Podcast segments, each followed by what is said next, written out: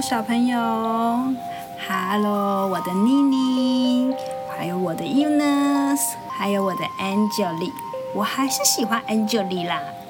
妈妈今天要来念写给长耳兔的三十六封信里的第十七封，它的名字叫做《创造》。创造这封信是这样子说的：好奇的长耳兔，你问我为何要写作，是不是从小的志愿？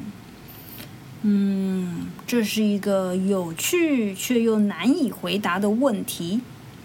很长的一段时间，我也是这样子问自己：为什么我要写作啊？我会一直写下去吗？我没有肯定的答案。我从小的志愿不是写作，而是当一个科学家，了解宇宙的奥秘。但是呢，我没有把时间花在功课上。我只爱跑到河里去游泳。跑到山野里去打滚。随着年纪的增长，当科学家的梦就变成了奢侈的幻想。在功课决定学生命运的年代，我很孤单，因为容易被老师给忽略，也常常让我的父亲失望。我对自己逐渐失去了信心。懵懂无知的年纪里。青春最常出现在脑海的印记，是河堤上辽阔无边的蓝天白云。我是一个功课不好的少年，常常坐在家后面的溪畔，咬着野地里的田根草，逃避世界所有的困顿。没有人了解我，那种强烈的孤单，就像独自置身在忧郁的亚热带。欢乐总是短暂而不真实，即使处在人群中，也会有一种莫名的怅然突然来袭，像夏日的雷雨前，沉默漂流而过无方向的大云朵。那些年，我很想要去旅行，旅行到很远很远的地方，我想漂流到世界的尽头，把世界给忘掉。也把自己给忘掉，但是我做不到，因为我的心中有很多的牵挂。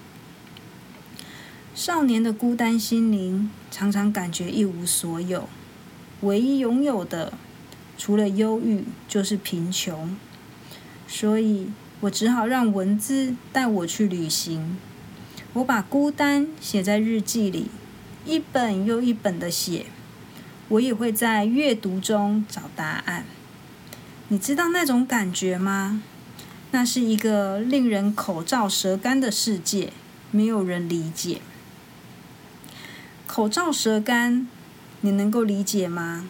我后来了解了，口罩舌干就像是你对别人说了又说，说了又说，他们却总是还是听不懂，不懂你的心。不懂你的想法，不懂你想做什么。我的青少年时期就像置身在口罩舌干的沙漠，也许是这样，我才会开始写作吧。我后来知道，离写作就是一种创造，创造是生命中重要的一件事，使人充满了生机，充满了活力。这个世界也是一样，文明的进步就是一种创造。从科技，从生物医学，从沟通，甚至是从教育，都不能没有创造。回到文字的创造，例如司马迁面对燕远的历史，走遍各地，建构了《史记》，让世人对过去有了完整的图像。例如，诗人荷马面对特洛伊战争的传说史料，写成了一首长诗，让我们进入了希腊文明的导引。我有一位朋友，是一个数学家。十几年前，他罹患了癌症重症，医生宣布他不久后即将呃失去他的生命。长耳兔。如果生命只剩下三个月，你会做什么呢？我的数学家朋友热爱数学，他常去思索数思索数学的难题，也常在日常问题中算数学。比如说潮汐涨落的时间，人推了人之后，力量跑到哪去？思考数学的问题也是一种创造。医生判定他不久人世，你猜，在所剩不多的日子里，他还会继续算数学吗？你一定知道答案吧，苍耳兔。是的，即使面临死亡，他仍旧算数学。每天早晨起床，他一如往常的演算数学两个钟头。这两个钟头让他感觉到无限的愉快。你会不会好奇，在什么情况下他不再每天算数学呢？他也问过他自己，他设定了一个情境：如果有一天我漂流到一个无人的荒岛，我还会每天算数学吗？说到这，他顿了一下，似乎在等待我的答案。这时候，其实我也问了我自己。如果有一天我漂流到了荒岛，我还会每天写作吗？数学家说：“我应该不会每天算数学了。”他说：“啊，当我漂流到了荒岛，我可能会画画或者唱歌吧，可能和虫鱼鸟兽分享我的歌声，或者是一张图画，因为数学。”在无人的荒岛上，没有人可以跟我分享，没有人可以跟我互动。我的朋友数学家，他把人生分了三个部分。第一个部分叫做维生，维持生命的维生；第二个部分叫做创造；第三个部分叫做互动。这三个部分是同等的重要，彼此互相的滋养。互动是一种沟通。好的互动不会口罩舌干，思想和情感都会有交流。至于创造，则会产生独特的感受，也就是对外在的世界、对内在世界的探索，出现新的景象，不让人封闭在固定的模式中。任何的艺术活动，包括写作，甚至是阅读，都是一种创造的行动。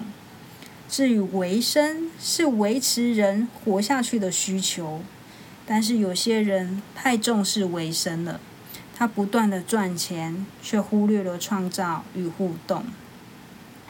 在国外，我们常常看到注重创造的人。两千年的时候，我到德国去自助旅行，遇见了一个五十岁的牧羊人。我向他询问羊群在阿尔卑斯山的习性，我以为他是一个职业牧羊人。这个牧羊人他笑笑的说：“他一年呢只在阿尔卑斯山放牧两个月，用来维持一年的开销。这个固定的放牧工作呢，已经持续了好几年了。那其他的时间呢？他说他拿来画画。”他是一个画家，他喜欢绘画，但是他的画作卖不了钱，总是得维生吧。牧羊人耸耸肩，笑笑的说：“其实维生很简单，吃一口饭糊从来不是难事。但是如果不创造，我就没有办法继续活在这个世界上。”长耳兔，我似乎讲得远了，但为何？我要写作呢，我细细的思考，在有迹可循的线索中，也许只是偶然，也许只是巧合，但是创造的本质却是人生中重要的一环。我把写信也当作是互动与创造的阿健笔，小朋友。你们之前呢，常常会问妈妈为什么要阅读？刚好这封信呢提到了阅读也是一种创造，所以呢，我们来谈谈阅读这件事情。妈妈呢是真的很喜欢读书。那读书呢，它可以去了解到呃很多重要的经验，比如是说呢，你透过阅读，你可以获得这个作者他在他这一生里面呃所经历过的一些智慧或者是一些能力。透过你的阅读呢，可以去间接的获得他的这一些，呃，可以去学习他怎么样去达到呃，不管是成功或者是失败，或者是呢去克服他的逆境，或者是去呃经历他的挫折，这中间他们能够经历过哪些事情，有什么样的感动。那另外呢，你透过阅读呢，你还可以把自己的知识可以打开来。如果你不去读书、不去阅读的话呢，那你就只能嗯，在自己的小天地里面。那就像是你在一个井里面，这时候可能有水，可是你一直不读书呢，你就在自己的井里面，这个井呢，总有一天会干掉。相反的，如果你阅读的话呢，你可以持续源源不断的利用，呃，阅读带来给我们的一些经验啊、能力啊，去滋润自己，让自己拥有的这口井呢，维持一定的水位。那另外呢，你去阅读呢，你会让你的世界可以看到更多美好的事物。包含了就是你的生活里面会少了一些偏见，多了一些包容，看人的一些观点呢会变得比较圆滑，会去看到世界的角度也会不一样。其实这也是主要是说，我们透过阅读去了解到很多人这些作者他们在一些做人处事上，他们是怎么样的应对，他们有什么是需要我们去。学习的地方，好，就像妈妈之前一直跟你们说的，“三人行必有我师焉”。三个人里面呢，一定会有一个人可以当做是我们的老师。不管他是他如果行为做得好呢，那我们就学习他好的一面；他如果有些行为是不好的呢，那我们就要有所警惕，自己不要去做那一件事情。那再来一个呢？读书本身呢，它就是一个，嗯，可以让我们带来一种安心跟满足。就是你本来在阅读的时候呢，把你整个人都沉浸在那个书里的一个环境里面，那去获取到这个作者他需要传达给我们的一些思想、一些经验。那我们把这些东西吸收到我们自己的呃知识库里面，然后让我们的人生呢去。呃，往更正确的方向去前进。那呃，有时候你的思考啊，如果是比较烦躁的时候，用找一本跟你相契合的书，然后安安静静的读了一下，这时候啊，你会发现你自己的心情呢，嗯，可以被比较平复一点。那再来还有一个读书呢，其实是。一个培养你独立思考的一个方式，好，比如是说你在读书的过程里面，其实作者写的不一定是对的哦。有时候我们要去思考他讲的话跟我们的想法有没有一致，又或者是说他的一些评论跟我们是不是相契合的？那也有可能作者站的角度跟我们不一样，所以其实。边读书的时候，不只是边念过那个字而已，那些文字呢，会透过我们眼睛看的，然后我们嘴巴读的，进入到我们的头脑里面。那你要在头脑里面转一圈，那去思考。你要转转这一圈之后呢，你要在你的头脑资料库里面存进什么样的档案？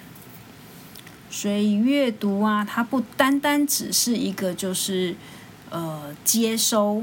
这些作者写的文字，好，你在过程里面会有你的想法啊，然后会去记录啊，会去评判啊，所以他说的阅读其实也是一个创造。